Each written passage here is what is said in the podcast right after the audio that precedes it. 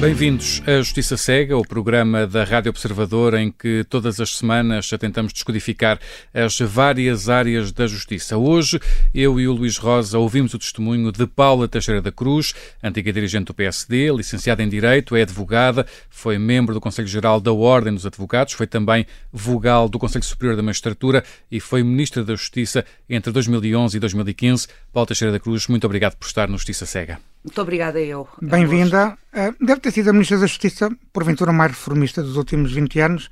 Entre outros passos estruturais, reviu de forma profunda vários códigos estruturantes, como o Código Civil ou o Código de Procedimento Administrativo. Reviu também, fez a reforma do mapa judiciário, encerrou vários tribunais e promoveu uma nova organização judiciária. Fez também uma reforma cirúrgica do Código Penal e do Código de Processo Penal. Esteve quatro anos no Ministério da Justiça.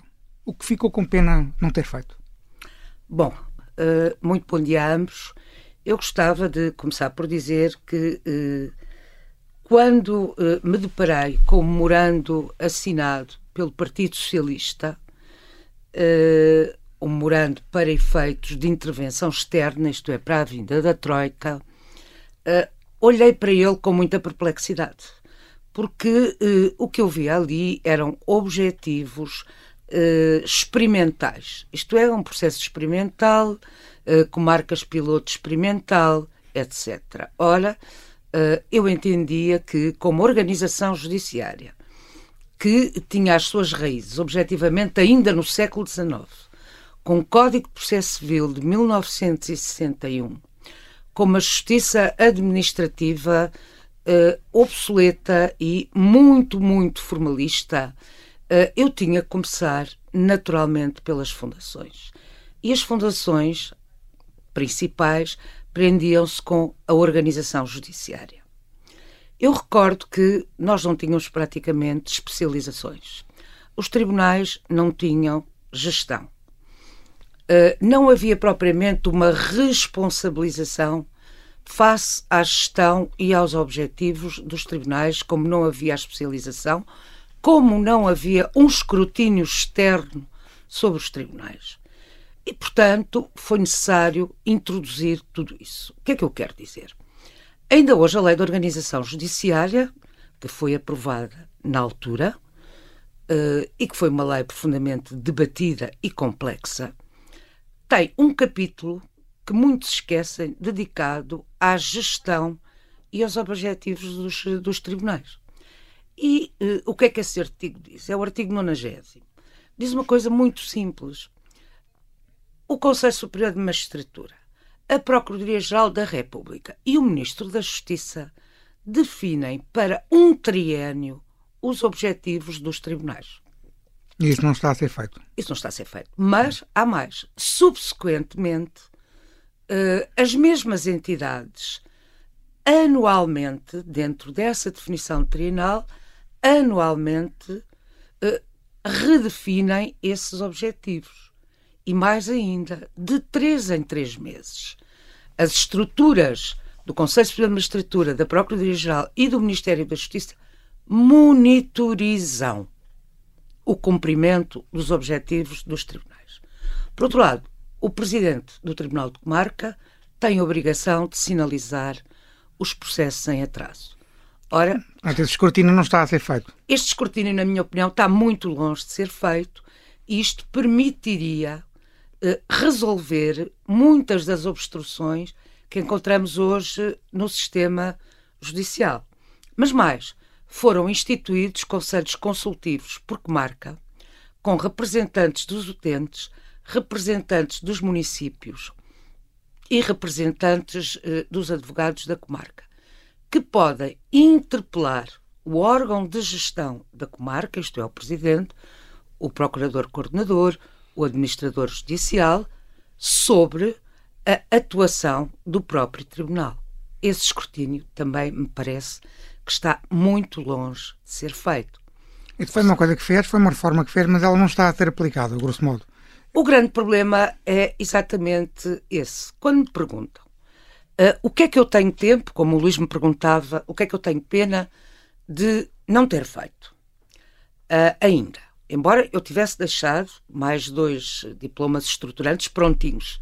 era só o governo pô-los no processo legislativo. Um, o Código das Expropriações, que visava pôr termo a algumas situações mais eh, obscuras, enfim, que têm a ver com a edificabilidade uh, dos terrenos e a adaptação do Código de Trabalho ao Código de Processo Civil, ao novo Código de Processo Civil.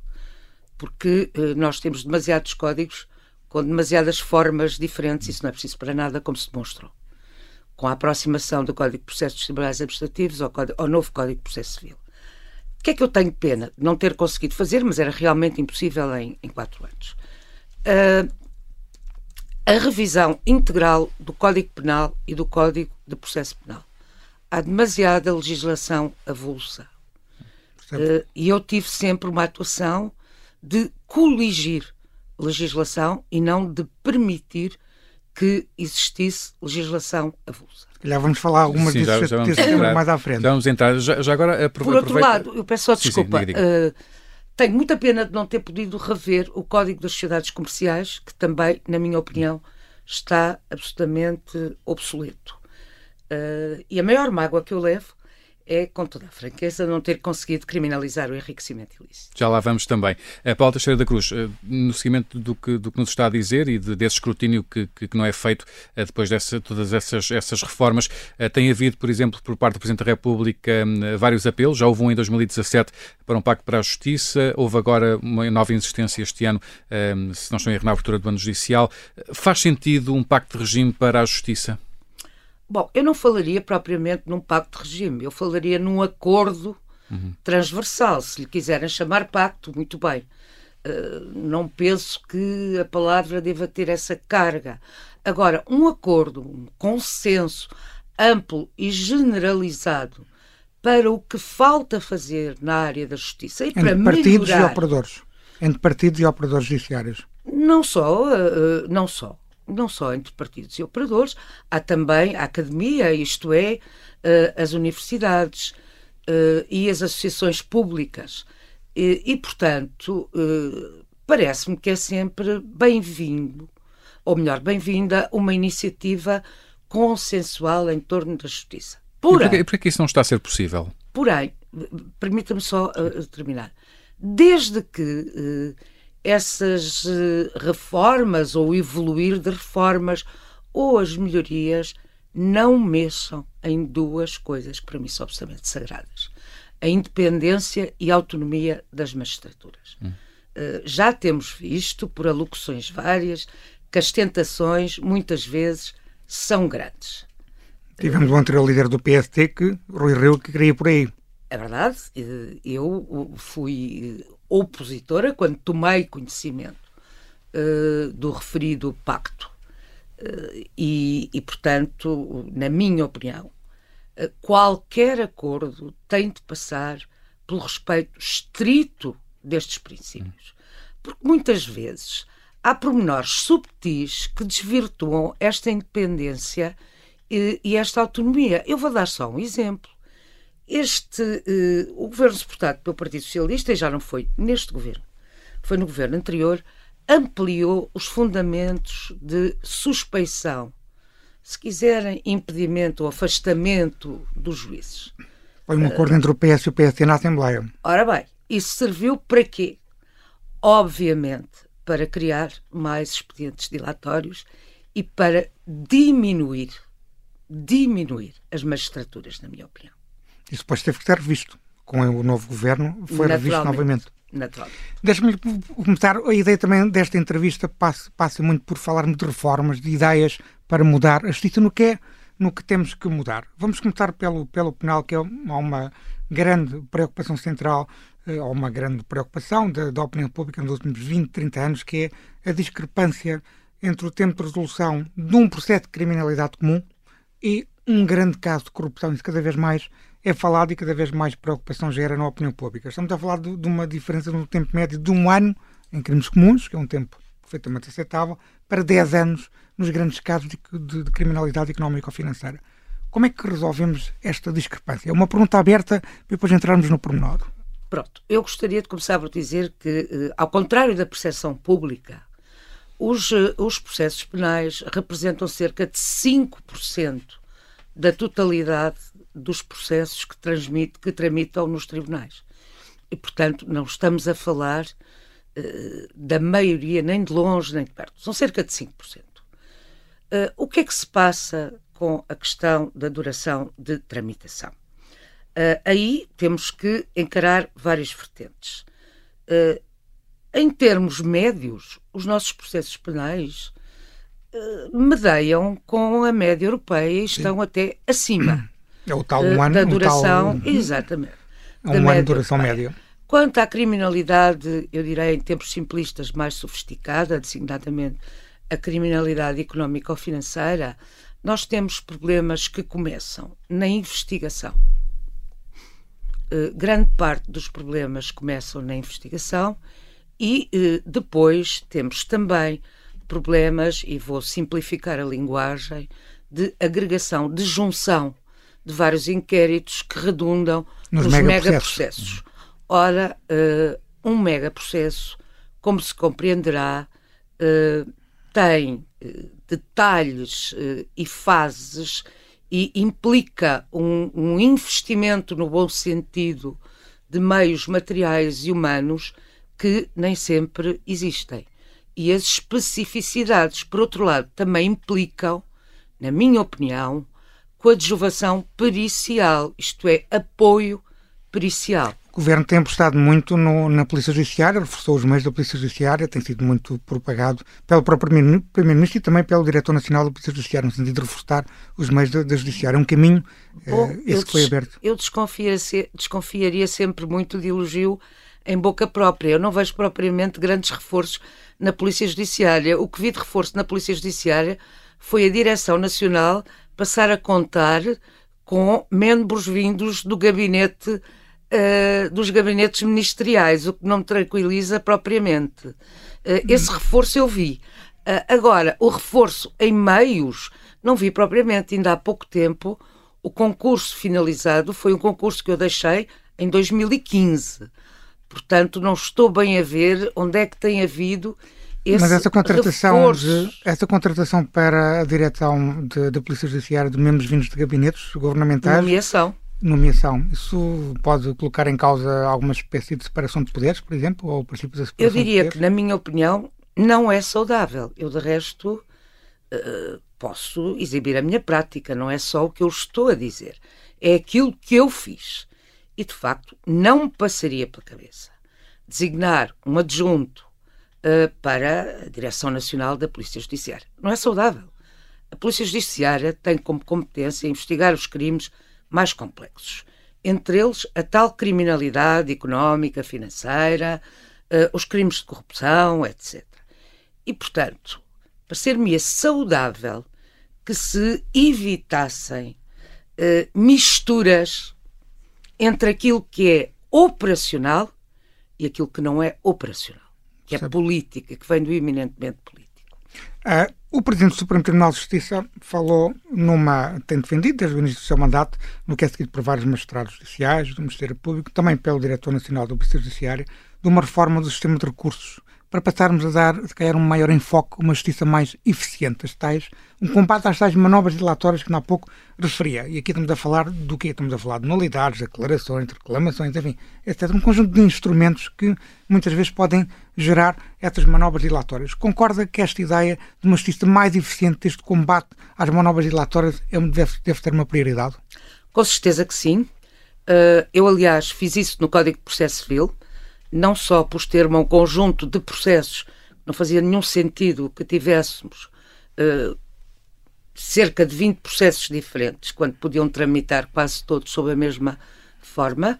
Uh, acabámos também com a lógica das reclamações, porque é que acontecia? A pessoa perdia, reclamava, reclamava, recorria, depois Uh, uh, recorria outra vez, reclamava outra vez e depois uh, recorria outra vez por aí fora. Bom, é evidente que, uh, tal como se fez no Código de Processo Civil, impõe-se, por isso eu digo que tenho pena de não ter uh, podido, porque essa, essa reforma implicava ainda mais tempo e, e, não era manifestamente possível, depois de rever toda a justiça, uma parte substancial da justiça económica, com as insolvências, com a ação executiva o Código de Processo Civil, a Quatro anos não menores, é suficiente para fazer tudo. Toda a legislação do, do processo civil, de, de, do administrativo, o Código de Procedimento Administrativo, a Lei de Processo nos Tribunais Administrativos, etc.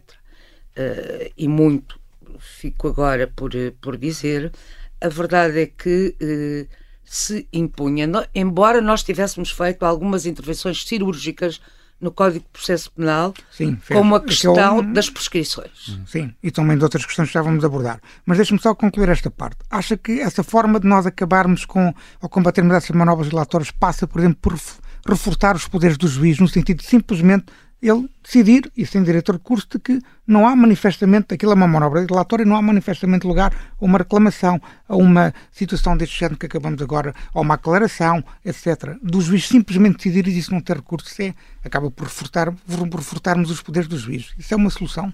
Bom, eu não restringiria os poderes dos magistrados. Aliás, Aqui eu penso até que aí seria um caso de reforço Há muitas situações em que já é assim, mas, na verdade, continuam uh, a existir muitas manobras dilatórias. E eu aí também tenho que ser muito crua. Infelizmente, o Instituto da Má-Fé uh, processual, que foi alargado no nosso tempo, não tem tido a aplicação desejada. Ninguém é adequada. condenado por litigância de má-fé em Portugal. Ora bem, mas o Instituto da Má-Fé foi muitíssimo alargado. Os juízes dizem que não têm poderes suficientes para, para ir por Mas, eh, em bom rigor, se esse Instituto for aplicado, uh, também podemos ter aí uma resposta. Não estou a dizer, peço desculpa, que é a única resposta. É óbvio que, para além das prescrições em que nós mexemos, para além de termos mexido nos recursos, mas muito pouco. Uh, como mexemos eh, em algumas situações, como os furtos formigueiros, aquele caso de alguém que furta um bem de primeiríssima necessidade e depois a entidade recupera esse bem, enfim, fazer depender de queixa era o que faltava, não é?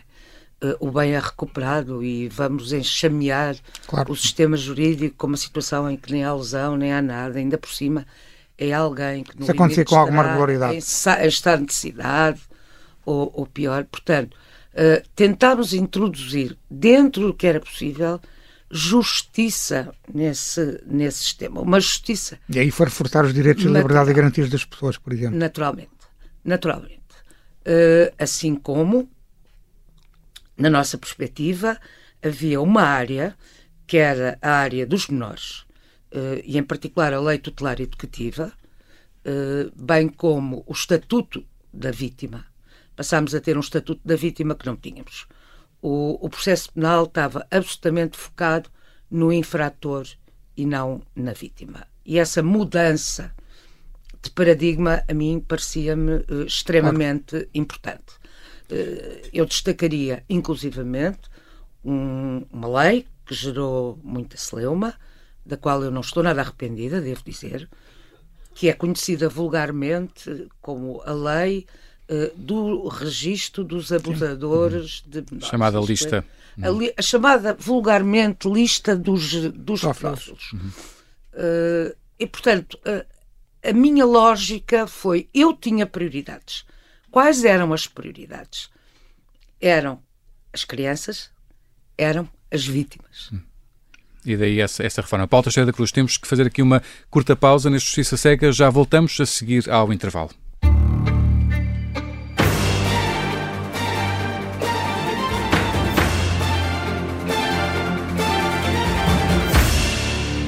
Estamos então na segunda parte do Justiça Cega. Estamos hoje a ouvir o testemunho de Paula Teixeira da Cruz. Eh, Paula Teixeira da Cruz, a sua eh, reforma do Código de Processo Penal tinha um ponto essencial, a revisão dos recursos para o Supremo Tribunal de Justiça, impondo limites eh, para que esses recursos fossem admitidos, nomeadamente condenações a prisão superiores a oito anos. Há cada vez mais juristas, como é o caso de Maria Lúcia Amaral, que foi vice-presidente do Constitucional, a defender novas restrições dos recursos, mas desta vez para o Constitucional por exemplo, mais de 90% destes recursos não são conhecidos, ou seja, são liminarmente, liminarmente rejeitados. Devemos pensar em restringir este acesso ao Tribunal Constitucional? Bom, eh, eu direi que eh, o acesso ao Tribunal Constitucional, numa parte substancial dos recursos não tem já nenhum fundamento e por isso é que eles são liminarmente uh, indeferidos. Mas demora algum tempo uh, até chegarmos a essa fase. É verdade. Mas uh, o indeferimento liminar também tem um prazo que é um prazo razoável, que se pode densificar melhor. Uhum. os fundamentos da rejeição liminar, com certeza que sim. Que se pode densificar melhor os fundamentos dos recursos para o Constitucional, com certeza que sim. Mas lá está. Essa é outra questão, uhum. que é a reforma da lei de organização e funcionamento do Tribunal Constitucional. E é uma é um pensamento que nos leva muito longe, que é uh, a própria raiz e fundamento do Tribunal Constitucional. O que eu estou a querer dizer é isso suscita uma discussão vasta. Deve o Tribunal Constitucional manter a sua gênese tal como está delineado ou não? Ou deve existir um Supremo Tribunal de Justiça? Com uma secção constitucional. Com uma secção constitucional. É, é claro que isso implicaria uma revisão constitucional. Claro. Uh, eu não ignoro isso. Mas. Uh... Mas é que eu a dizer uma lógica que foi também a sua muito de reformas cirúrgicas na questão do penal. Era mais nesse sentido que estávamos a fazer a pergunta, mas é de facto um, um, um pensamento que obriga a uma grande, um, uma grande estruturação do sistema. É verdade, porque, uh, vamos lá ver, naquilo que nós pudemos reformar estruturalmente, nós matámos uma organização judiciária do século XIX. Nós matámos um Código de Processo Civil de 1961 uh, nós invertemos completamente a lógica da insolvência e recuperação de empresas. O paradigma era a insolvência, passou a ser a recuperação de empresas.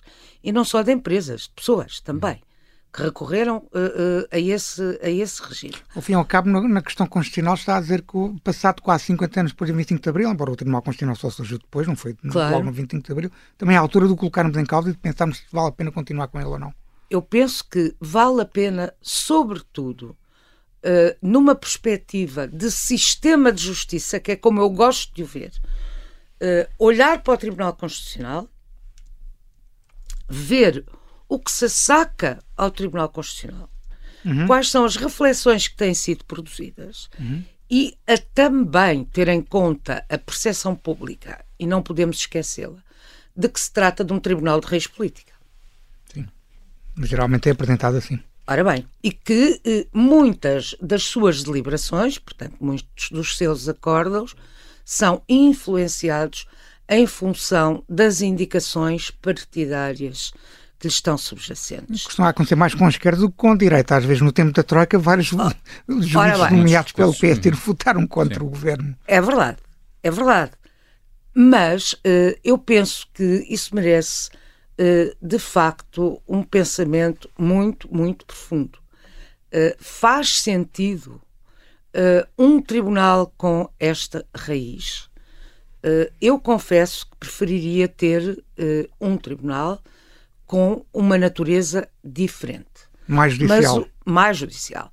Mas o mesmo vale também, o mesmo vale também para o caso do Supremo Tribunal Administrativo.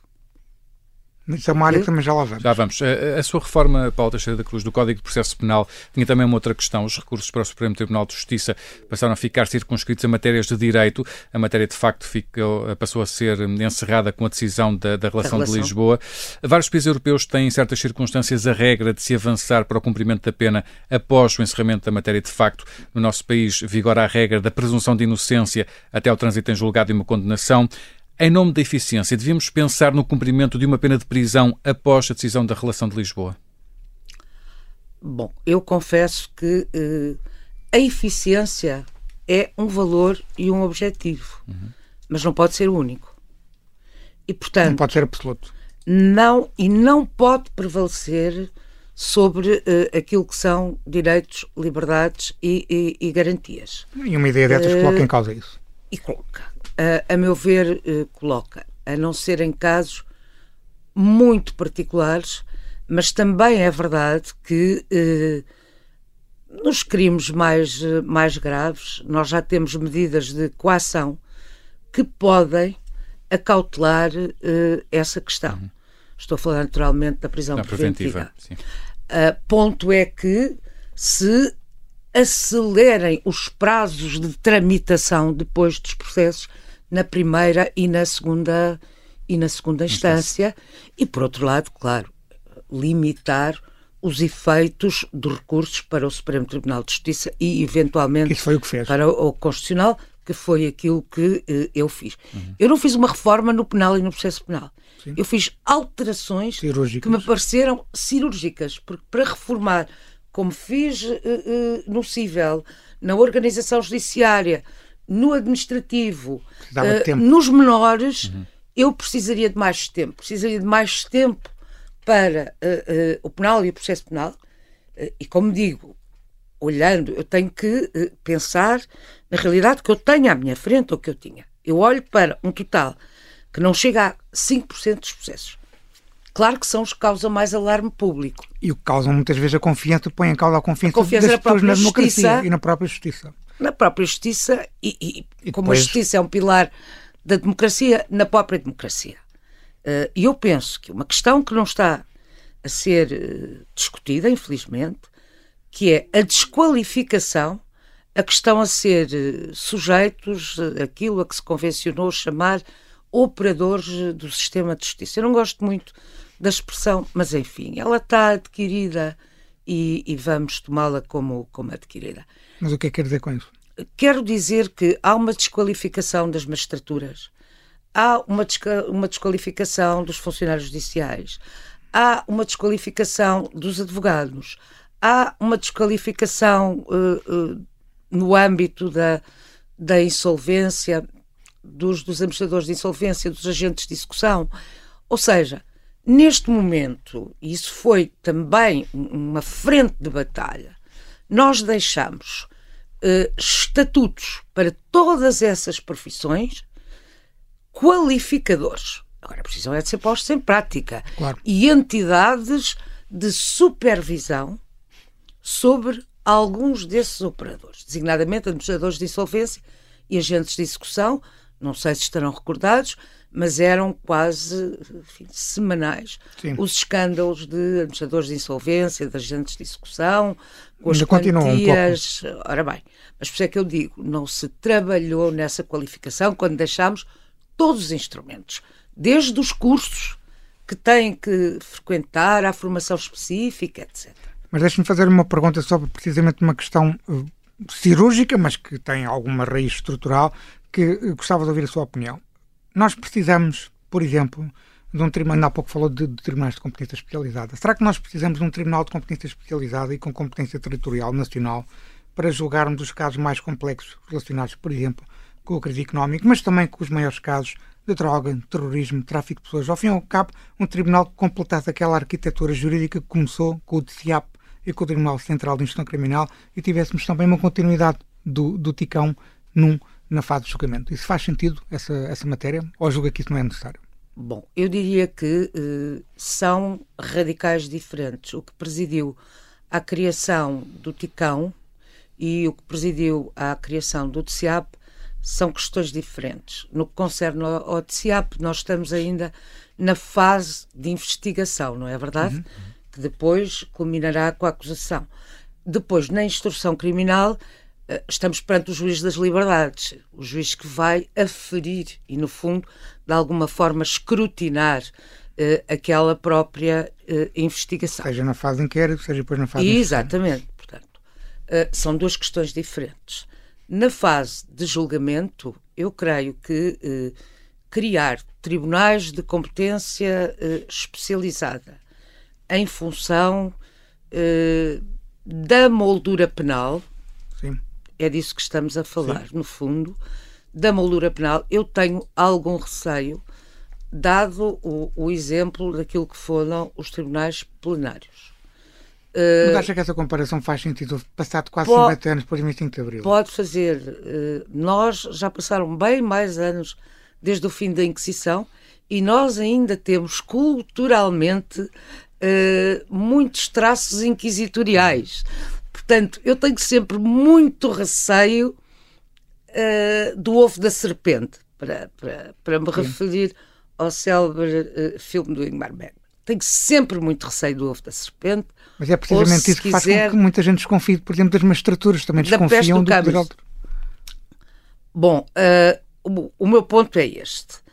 É possível criar tribunais especializados em determinados tipos de crimes, sobretudo a, criminalidade mais complexa. Agora, em função da moldura penal ou dos seus autores, Percebe? isso não. Mas aí estamos a falar de uma questão de técnica jurídica. Por, mas não é só uma questão de técnica jurídica, Luís, é uma questão de princípio. Porque se eu criar tribunais especializados para julgarem crimes que eh, têm uma determinada configuração, uma determinada moldura penal, uma determinada especialização. Vamos lá ver. Mas isso não pode ter em conta o seu autor. Eu percebo, mas aqui a questão essencial é que nós temos hoje em dia, por exemplo, juízes que estão a julgar um caso, um caso de, de maus tratos, um caso de ofensa à integridade física, um caso de violência doméstica e depois na semana seguinte estão a julgar a contabilidade de um banco. Ob objetivamente eles não estão preparados para julgar estes casos complexos. Também é essa a questão. Bom, uh, vejamos isso. O que eu estou a dizer é que não me parece admissível a criação uh, em função das molduras penais e autores. Não quer dizer que não haja tribunais criminais especializados, como é evidente. Nós também criamos, eh, na, na, nossa altura, eu criei o Tribunal da Propriedade Intelectual e, e o Tribunal, Tribunal da, Regulação, da Concorrência, Regulação e Supervisão, porque de especialização nós não tínhamos nada. E ela foi introduzida em todo o território nacional. Uh, portanto, eu não me repugna a criação de tribunais criminais para uh, julgarem uh, que, criminalidade complexa. Mas atenção, isso tem que ser feito, como eu costumo dizer, isso é filigrana jurídica. Porque do outro lado podem estar direitos, liberdades e garantias e essa linha é que eu não cruzo. Paulo Teixeira da Cruz, falando em filigrana jurídica, eh, já aqui falou do enriquecimento ilícito, que, que gostaria de ter, ter visto, quando, vamos da Justiça, esse, esse crime uh, a, ser, uh, a ser constituído na, na lei. ele já foi chumbado por duas vezes pelo Tribunal Constitucional. O, como é que pensa que se pode desatar este nó e criminalizar o enriquecimento ilícito?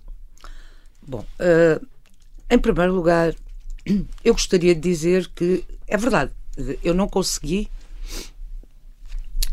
ver aprovado uh, o enriquecimento ilícito em, em Portugal, ou como alguns lhe chamam, para suavizar o enriquecimento uh, injustificado. Conseguimos, todavia, a nível de CPLP Justiça, consagrá-lo nos acordos CPLP Justiça. Uhum. O que não deixa de ser extraordinário. Não conseguimos internamente mas conseguimos no âmbito da CPLP. Uh, ah, o que é que, uh, para mim, uh, o que é que me causa perplexidade? Nós temos no âmbito do direito fiscal, e nem sequer era o caso, uma séria de inversão do ônus da prova. Imensas situações em que há inversão do ônus da prova. O contribuinte, o contribuinte é que tem que provar que não é deve. Que tem que provar que não deve e que não é assim e tem que elidir aquelas várias presunções uh, E o Tribunal fiscais. Constitucional já disse que isso era constitucional. Ora bem. Várias vezes. Ora bem.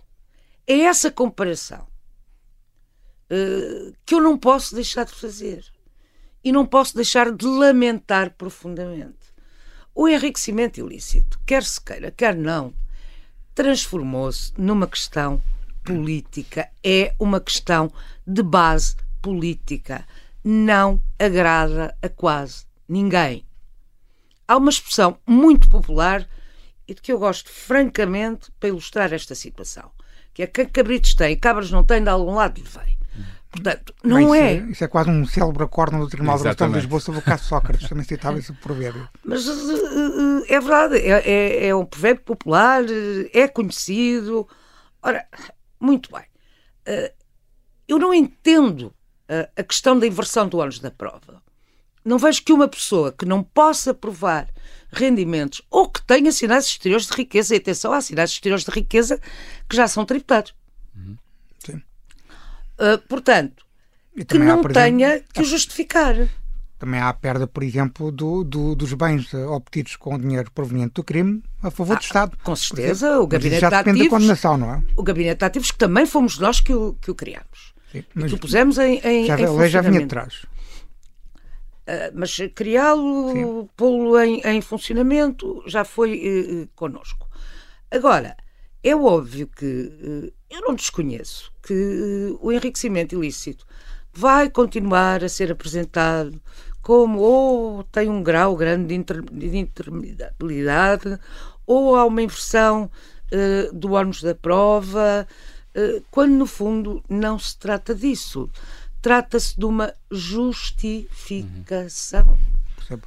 Todos nós estamos obrigados a fazê-la em variedíssimas áreas. A proposta de lei que a Associação Sindical de Juízes apresentou também vai nesse sentido, no sentido de, de, ser mais uma justificação do que propriamente é assim, para combater precisamente a ideia de inversão de ônus de prova. Mas a verdade é que estamos aqui, no fundo, a jogar uh, com palavras.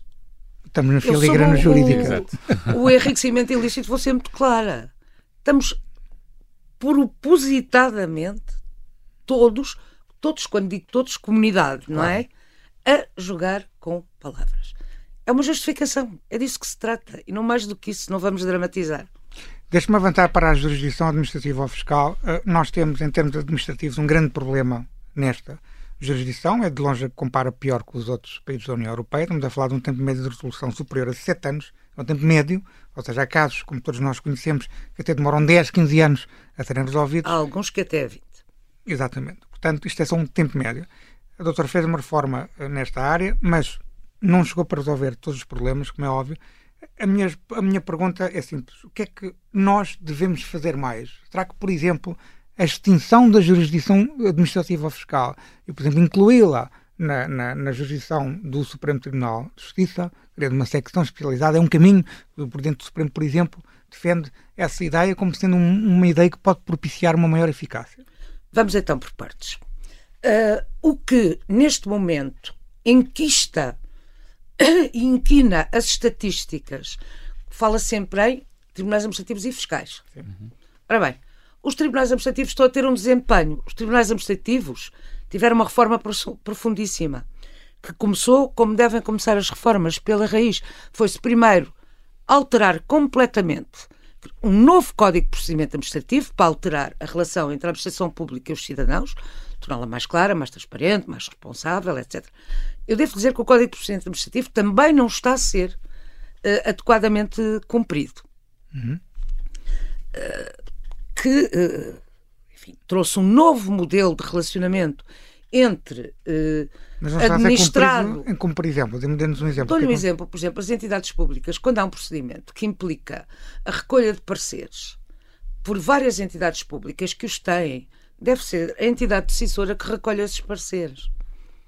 Não deve ser uh, o particular que anda ali à procura certo. dos parceiros. Eles estão dentro da administração, mas há muitas coisas. Há, há as chamadas conferências endoprocedimentais. Não queria aqui entrar Sim, num claro, detalhe claro, muito, muito jurídico, uhum. mas, uh, por exemplo, uh, uma coisa que para mim era essencial, que era acabar com o chamado direito circulatório, as células uh, circulares da Direção-Geral de Contribuições e Impostos que e derruga, derrugavam, derrubavam, como se queira dizer.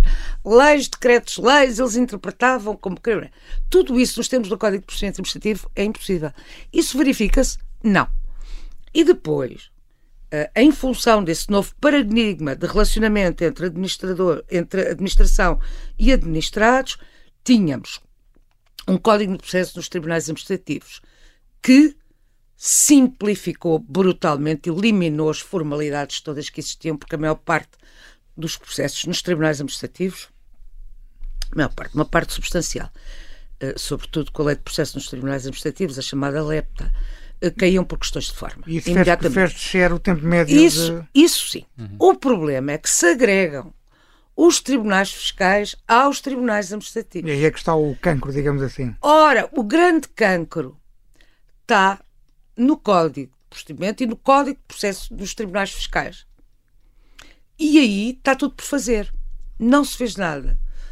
Não se fez nada, isto é, há intervenções cirúrgicas quer no procedimento fiscal, Sim. quer uh, no processo tributário.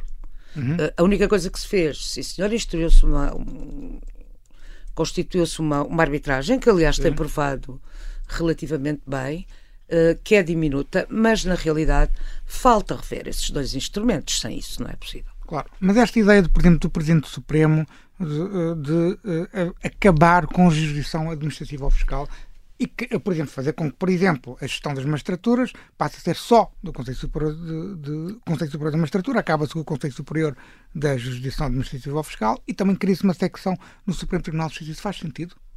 São duas coisas, eu diria que uh, diferentes. É uma organização também, não é? Acabar com uh, a especialização uh, administrativa nunca. Então eu caminhei sempre no sentido claro. de criar especializações. Além disso, a especialização administrativa hoje exemplo, estamos a falar a de coisas tão, tão diferentes como o direito de urbanismo, eh, função pública. Uh, ordenamento do território. Uma área muito vasta. Uh, uma área vastíssima. E, portanto, extinguir os, a, a especialização dos tribunais administrativos, para mim não faz nenhum sentido. Como não faz sentido extinguir a especialização como tribunais especializados, digamos assim, dos tribunais fiscais. E em termos de organização Isso... interna de uma estrutura, fará sentido incluí-los na organização judiciária comum como tribunais especializados não me repugna nada. Acho até muito bom. É muito boa ideia.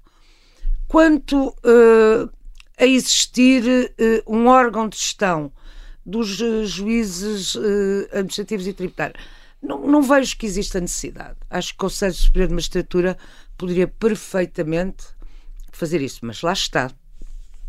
Esse ponto também precisa de um longo consenso e, eventualmente, de uma, de uma revisão constitucional serem duas secções do, do Supremo Tribunal de Justiça não me repugna rigorosamente nada na linha do que eu venho dizendo.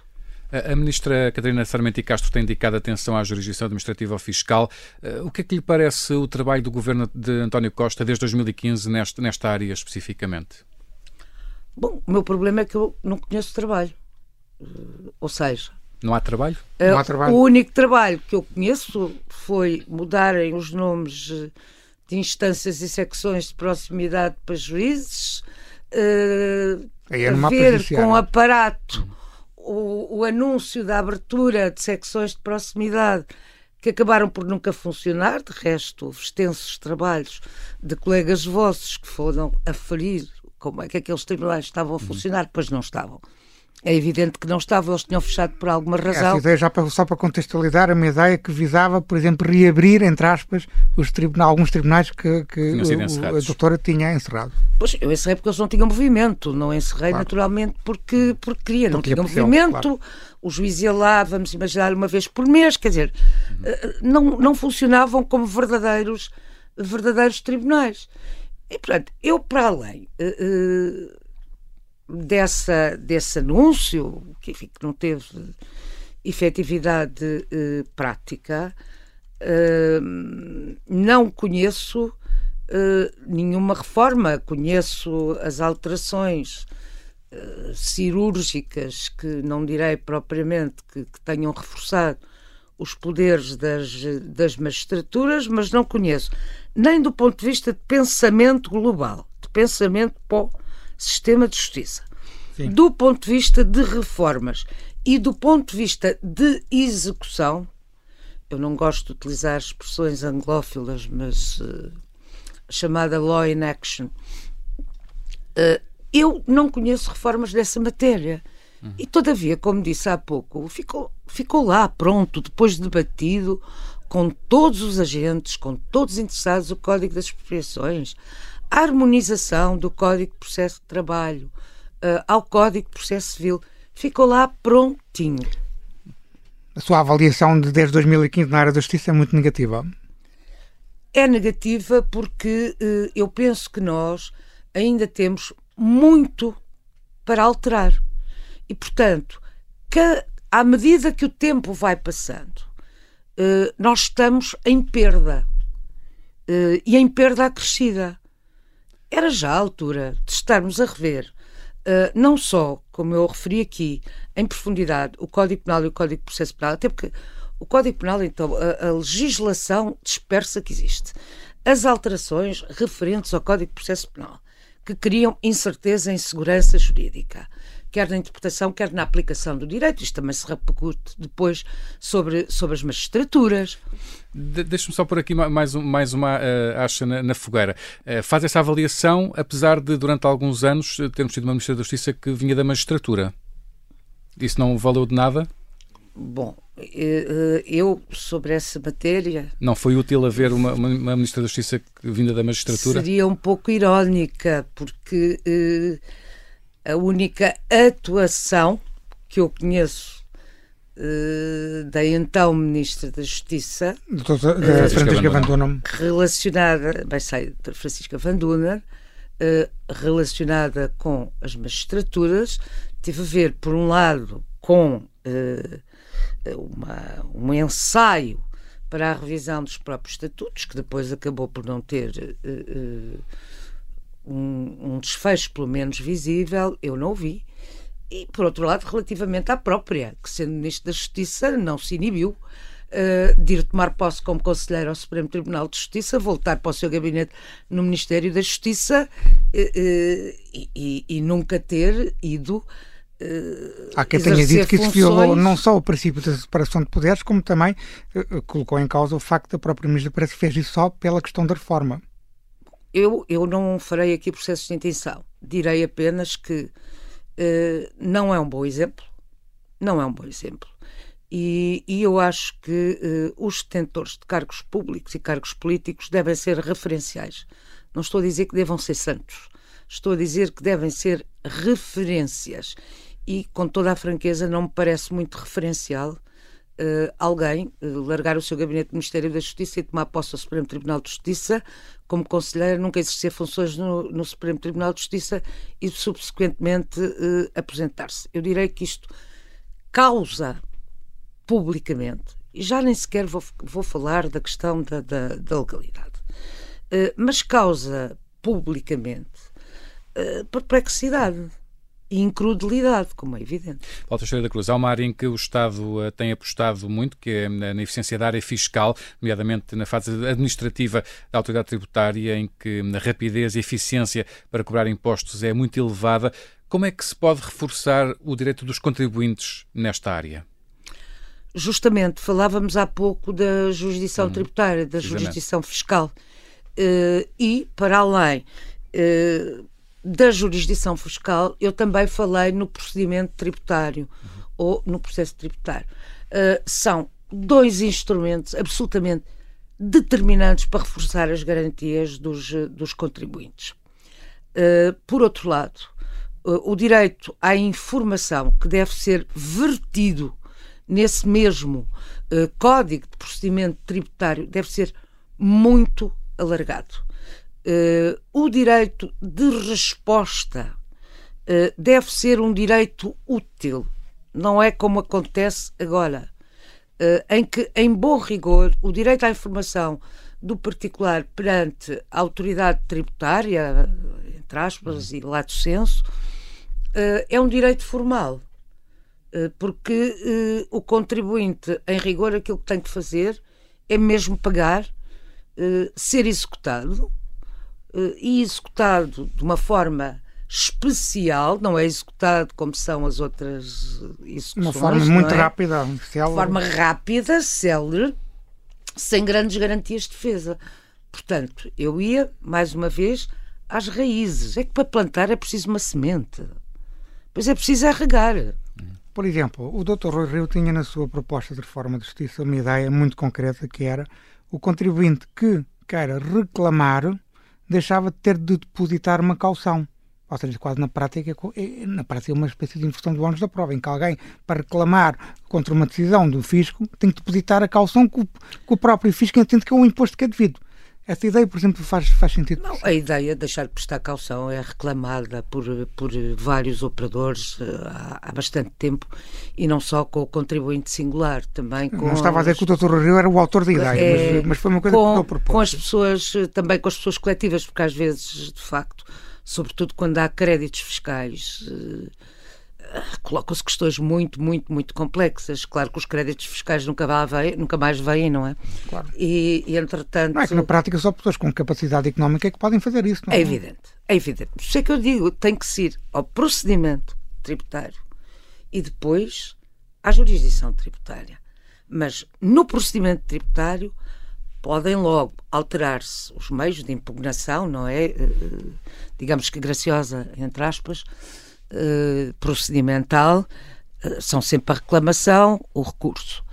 E, e nessa medida era necessário rever esses diplomas bases na área fiscal, porque isso permanece praticamente imutável. Muito bem. Deixe-me fazer uma última pergunta antes da nossa, da nossa rubrica final.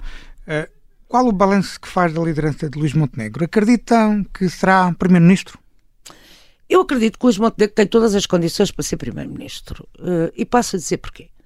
Uh, Luís Montenegro é uma pessoa que tem características uh, que lhe permitirão exercer funções de Primeiro-Ministro. A primeira delas, e que para mim é absolutamente imprescindível, é uma pessoa que respeita a liberdade alheia, mesmo na divergência. Isso não se podia dizer do seu antecessor. Eh, eu própria tive uma situação em que quebrei a disciplina de voto e não quebrei só uma vez. Eh, é evidente que eh, me foi instaurado um processo disciplinar, mas também é evidente que uh, Luís de Montenegro, por exemplo, foi minha testemunha, dizendo que eu sempre tinha pensado assim. E é verdade. E, portanto, eu isso prezo muito, porque só alguém que tem alguma grandeza é que sabe li liderar com, a liberdade alheia, porque as outras pessoas, as que não têm alguma grandeza, não sabem. Uh, e, portanto, isso, isso é essencial. Por outro lado, ele é alguém que gosta de estudar profundamente os dossiers. Gosta de os estudar. E, e, e a atividade que exerceu como líder parlamentar bem o demonstrou uma pessoa consistente. Uh, por outro lado, ainda uh, é alguém que gosta de conhecer o terreno, como se tem demonstrado pelas visitas aos, aos vários distritos. Eu creio, estou convicta que ele tem condições para o fazer. não é alguém que contemporize com práticas fáceis, é alguém de, de exigência, e, portanto, assim se saiba manter rodeado e assim saiba continuar a ouvir aqueles que em convergência ou divergência. Não acha que ele vai ser um primeiro-ministro antes de 2026? Ou seja, acha que vamos ter uma interrupção da legislatura? Com eleições Bom, antecipadas? As interrupções das legislaturas não são propriamente desejáveis, a menos que haja crises profundas. Eh, eu creio que nós nos estamos a aproximar, de uma, de uma, se isto continuar, de uma crise profunda com esta disfuncionalidade governamental em que ninguém tem responsabilidade de nada, ninguém sabe de nada. Uh, Surpreendeu tantos casos com a justiça nos últimos tempos que levaram a esta mudança de, de perspectiva sobre o governo? De alguma forma, sim. De alguma forma, sim. Não pensei que fosse tão profunda.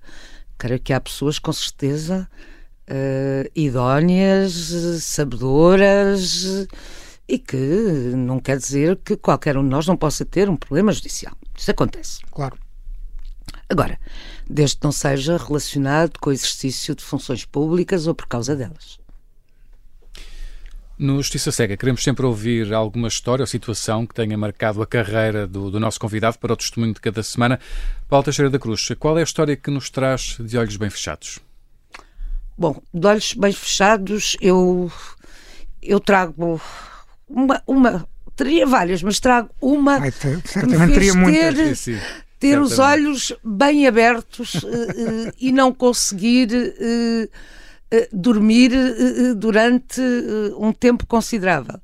Eu era uma jurista jovem, bastante jovem, não tinha 30 anos, era consultora da, da presença do Conselho de Ministros, eu na altura dava aulas. Na altura em que o Dr. Marcos Mendes era secretário de Estado Está da, da Presidência, exatamente. O primeiro governo do professor Cavaco Silva. Exatamente. E, e, e era, era consultora.